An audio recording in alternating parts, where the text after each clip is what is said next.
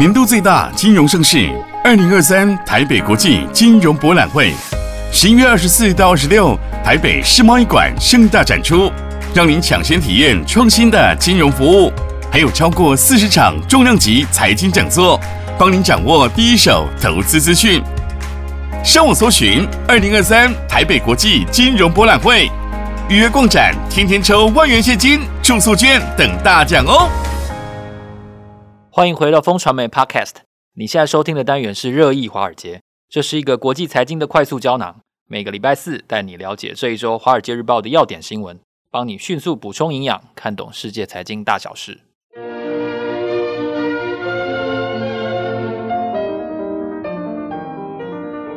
早安，各位听众朋友，今天是二零二三年的十一月二号，我是风传媒的财经副总编辑周启元，坐在我身边的是好朋友志杰哥。嗨，大家好。我们是金牛帮帮忙导读电子报的共同作者，今天在这里为大家导读几则《华尔街日报》的重点要闻。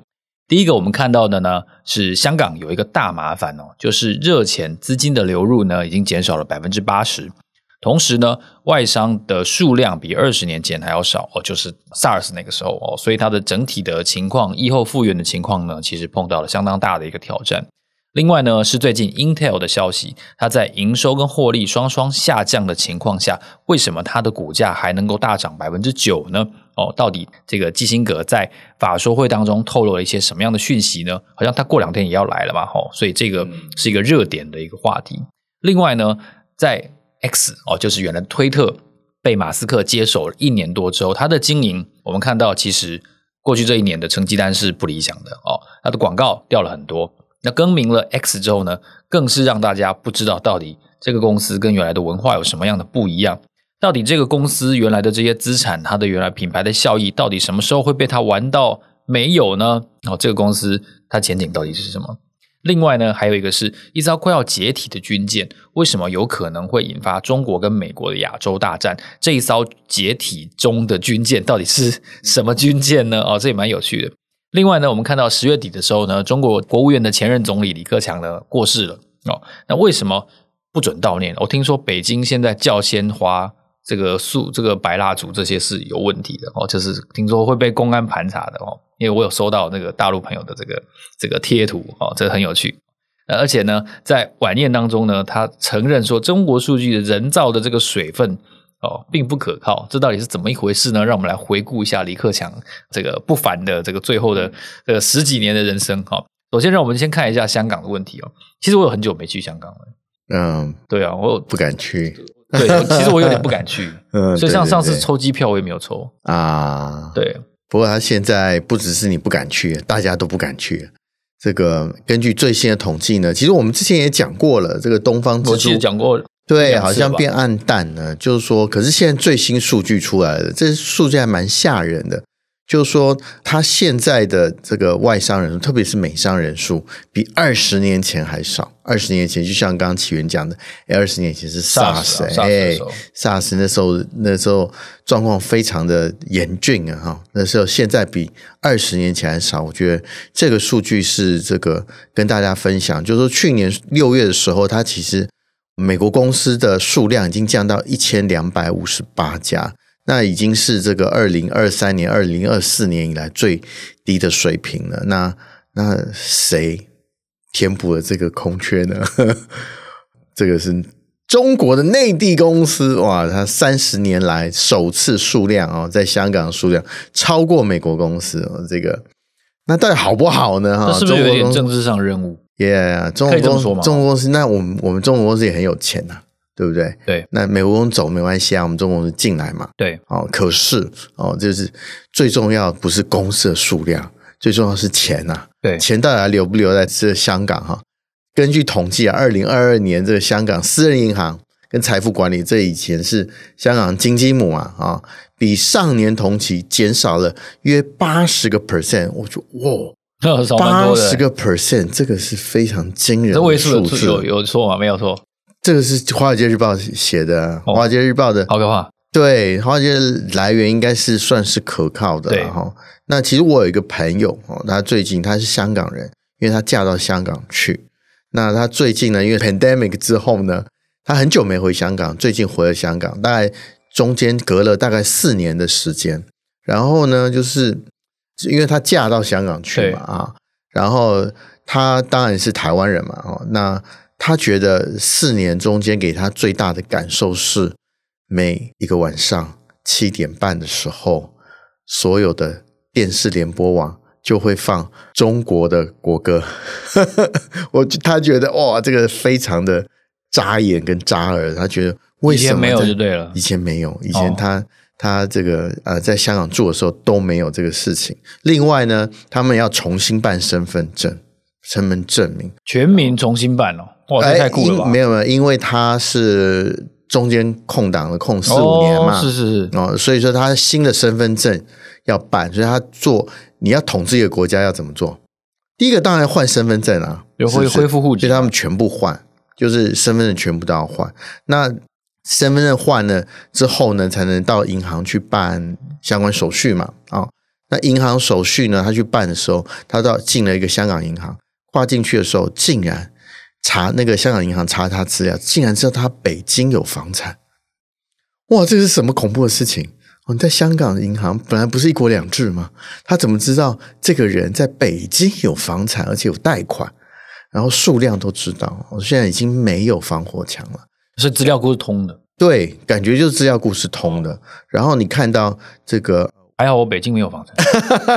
有外商的这个引言哦，他就说，其实以前来香港是一件非常没有风险的事情。可是我们刚刚听到这些故事，香港做生意已经变成风险还蛮高的状况。所以说，你说热钱跑不跑？当然跑啊！你连我的家底都知道了，我热钱一定跑。其实。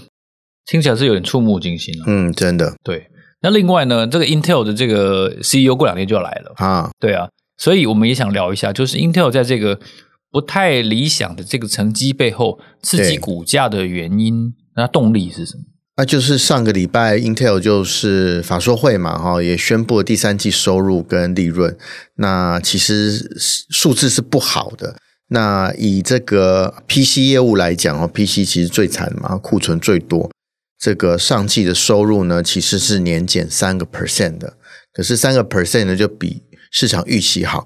市场预期呢，它可能啊，可能会滑到这个五个到十个 percent，所以它实际数字比预期好，所以说让它的股价啊，这个往上涨了九个 percent，然后这个在法说会隔日涨了九个 percent，其实对 Intel 来讲，其实算是 股价的大补丸了，重要的激励。衰微了一段时间了哈，那这个是第一个好消息，就是诶，看到它的这个 PC 的 chips，然后年减大概只有三个 percent，感觉哦，PC 的库存可能有一一定的调整了。那另外呢，这个资料中心还是不行哈，比去年同期掉了十个 percent。那这个跟辉达好像有点不一样哈，所以所以确实 GPU 要取代 CPU 的时代到了，特别是资料中心这一方面。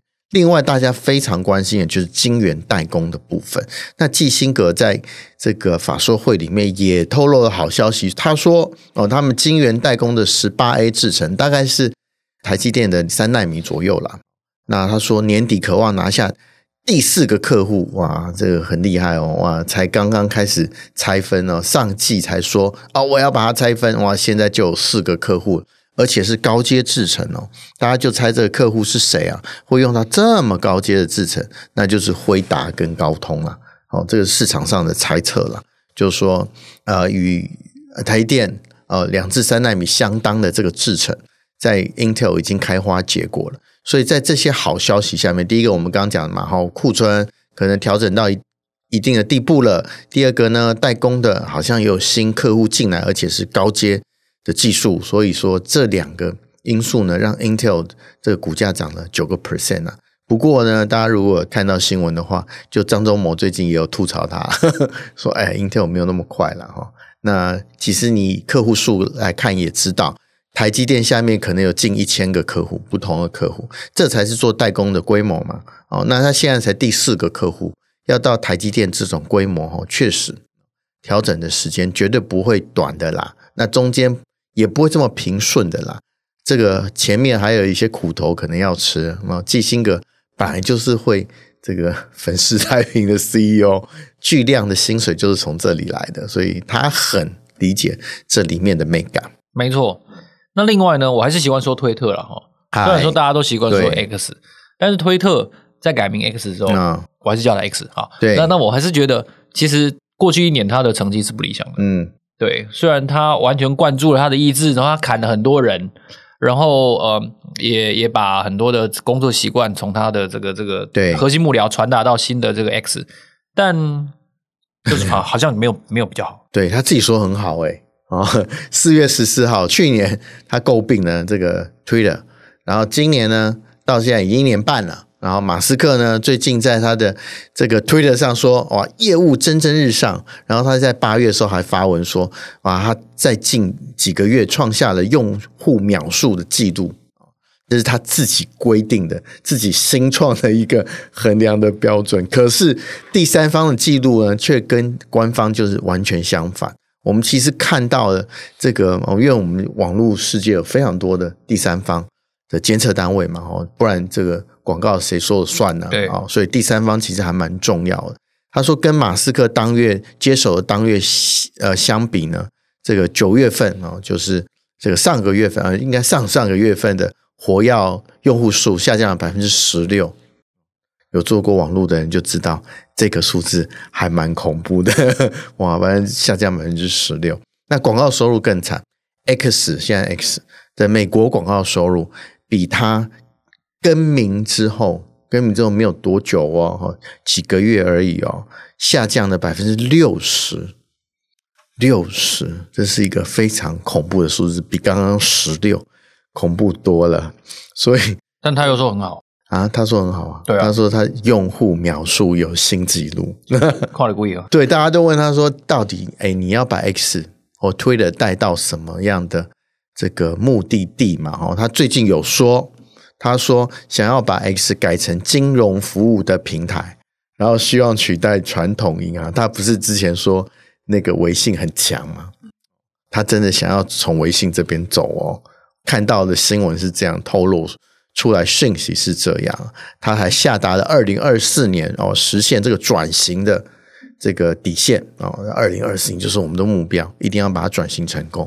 大家不知道记不记得，他在做 Tesla 或 SpaceX 之前，这个啊，马斯克最成功的事业就是 PayPal 嘛，PayPal 就是金融，所以感觉他要把一个言论的平台转成金融服务的平台。所以他改成 X，不是 Twitter，Twitter 大家知道那是一个小鸟好的叫声嘛哈。那小鸟叫声呢，当然是言论市场嘛，卖的是言论市场，不太酷。对，他现在想要做金融市场了，回他这个二三十年前老本行 PayPal 的老本行，我们看他做的成不成功啦，看一点四兆会不会被他玩完呢？其实这样子的的转型，当然了，他他也许真的能够做得很好，但我们至少现在感觉上。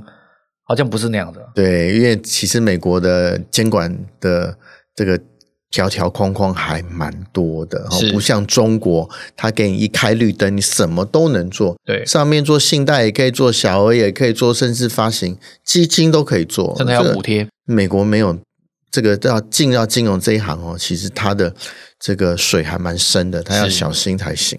那另外，我们刚才提到快要解体的军舰是怎么样会引发一个军事危机呢？它的危机来自于这个军舰被打了。对，大家都知道这个南海争议嘛，哈，菲律宾跟中国现在其实有一点剑拔弩张的味道。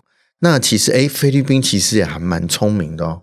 其实人家二十五年前就布局了，知道南海其实可能会是这个争议的所在嘛，所以他在二十五年前就把一个叫做马德雷山脉号的军舰呢，其实他已经搁浅了嘛，然后就丢在哪里？丢在仁爱礁上面。现在中国叫仁爱礁了，他们不叫仁爱礁了，他们又不觉得是个岛嘛，哈。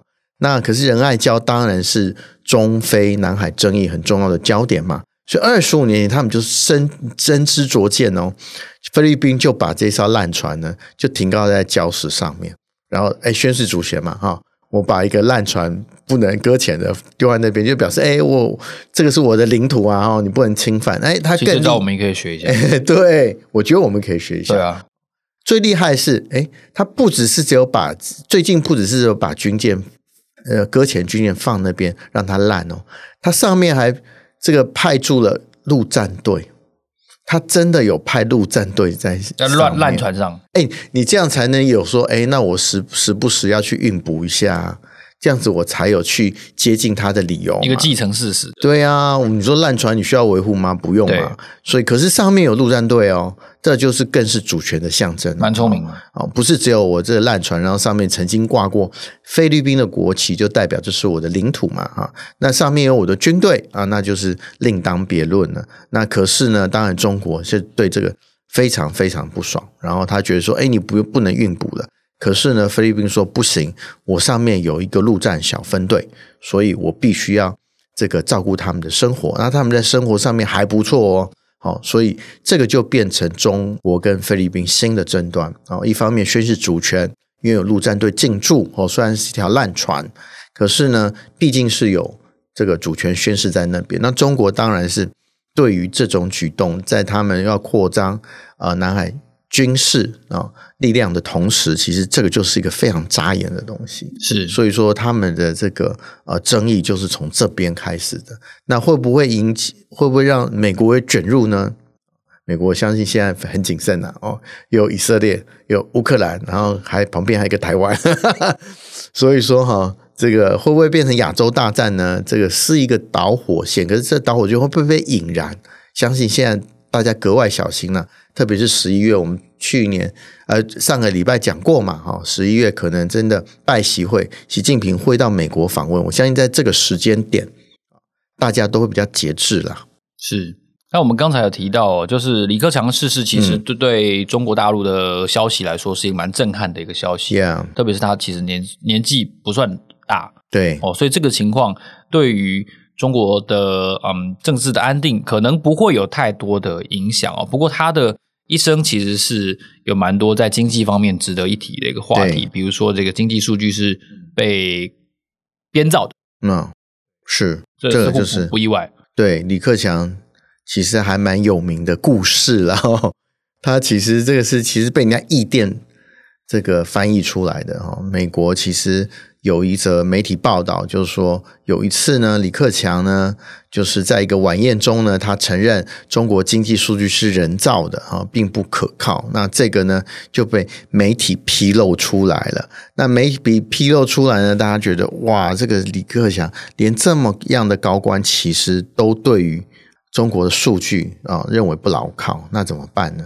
所以说呢，这个坊间就传呢，他只有李克强指数嘛，因为起源一在做两岸新闻，所以很理解李克强指数其实不是 GDP，真的要理解哦，中国的经济状况，李克强指数里面有三个重要的指标，一个是铁路货运量，这个是铁路啊，这个你也不会空车就开嘛，对，所以铁路货运量其实蛮诶蛮蛮好的指标，另外就用电量。对，用电量你也不无缘无故开的冷气嘛，啊，所以用电量也是一个工业生产跟消费或是经济活动很重要的指标。没有什么经济活动不要用电的哈。第三个就是银行贷款的这个，我像 M two M one B 啦，哈，在台湾这个当然是不容易，比较不容易作假，因为它是一个连续的数字嘛。对啊，你要作假，你要做好几年了，所以这三个就变成李克强指数。那李克强呢？其实为人津津乐道的呢，嗯，虽然哦，他被现在我看到很多这个评论说，他其实盖棺论定的话，他应该是中国最没有实权的总理了，最弱了啊！十年的总理期间，其实被习近平架空的非常的厉害。然后呢，他在总理的位置上也没有什么。厉害的贡献嘛，好像讲不出来，似乎也没什么声音。对，哎，这个就是问题。现在有一些批批评他，就说为什么你没有声音啊？为什么你该讲的时候没有讲？为什么习近平在我们不要讲倒行逆施啦，或是有一些这个啊、呃、不不同于传统的做法的时候，要回毛路线的时候，你身为总理为什么不讲？而是在最后最后的半年的时候。才开始说啊，才开始透露一些真心话。这个比较具体的就是说，这习近平说，他中国做了这个全球这个人类文明史上最厉害的工程，就是让十四亿人脱贫啊。可是呢，不久之后呢，李克强就引用一个数字，说我们还有六亿的人月收入在一千块人民币以下，这五千块台币不到啊，这个怎么会叫脱贫呢？哦，所以更等于是他打脸哦，这个那就不用讲了，在这个他卸任前后，他要讲苍天有眼，嗯，这句话哦，所以李克强为什么？会如启源刚刚讲的呢，其实还蛮多人想要悼念他，可是习近平不肯。那其实是比较出来的，什么事情都不是绝对，都是相对的。因为习近平啊做了太多这个跟中国主流或是自由派啊认为不该做的事情，然后又战狼外交，然后“一带一路”又有那么多问题，共同富裕，其实让这个啊民生。经济其实往后倒退，那更不用讲清零政策了。嗯，这些我们刚刚讲的以上的种种，都是李克强先生在总理任内发生的事情。可是他并没有在总理的位置上面做到该有的制衡的力量。哦，虽然团派之前是非常的，大家都说他非常聪明嘛。也非常智慧，然后也非常的有能力，可是在这个重要的关节上没有做。可是相对习近平或是过去中国人过的十二年来说的话，其实李克强他是一个相对好的政治人物，他愿意讲实话啊，他愿意把自己的心声 利用不同的管道讲出来。我觉得这个在现在的中国，这个马屁文化比较盛行的时候，确实是。这个很难得的事情，所以虽然他建树不多，可是中国人民还是非常怀念他。那为什么习近平要打压这个呢？大家如果记得还有记忆的话，去年十月发生了什么事情？江泽民过世嘛？啊，江泽民过世，大家可以想一下，那时候习近平还亲自去这个飞机场。去迎接灵柩哦，这个其实没有办法等量齐观。当然，一个是总书记啦，一个是总理啊，位阶不一样，一个是一号人物，一个二号人物嘛。对。可是呢，因为啊，重要人物去世发生之前发生太多事情了。这个一九七零年代的时候，周恩来，然后一九八零年代的时候，胡耀邦，然后胡耀邦因为悼念大家悼念他的过世，所以引发了后后来的这个六四学运啊。这个其实都是当政。非常非常在乎的事情，因为前面太多前车之鉴，说哦，可能反动势力就用这个某一个重要人士去世的为借口，然后开始做一些反动的事情。所以，这个我觉得北京像你那样讲的风声鹤唳，其实是是有一种戒慎恐惧的状况了。是，其实这么清晰的这个解释之后呢，我们相信大家对于李克强的这个盖棺论定的地位，应该能够比较理解了哈。感谢大家的收听，你现在收听的是热议华尔街的节目。下个礼拜四的早上八点，我们会继续在这里为大家导读华尔街。如果你想要知道更多最新消息的话，欢迎你透过节目资讯栏当中的连结，订阅我们发送的免费电子报。每个礼拜会有三封，为你快速掌握国际财经大事。我们下周见，拜拜，拜拜。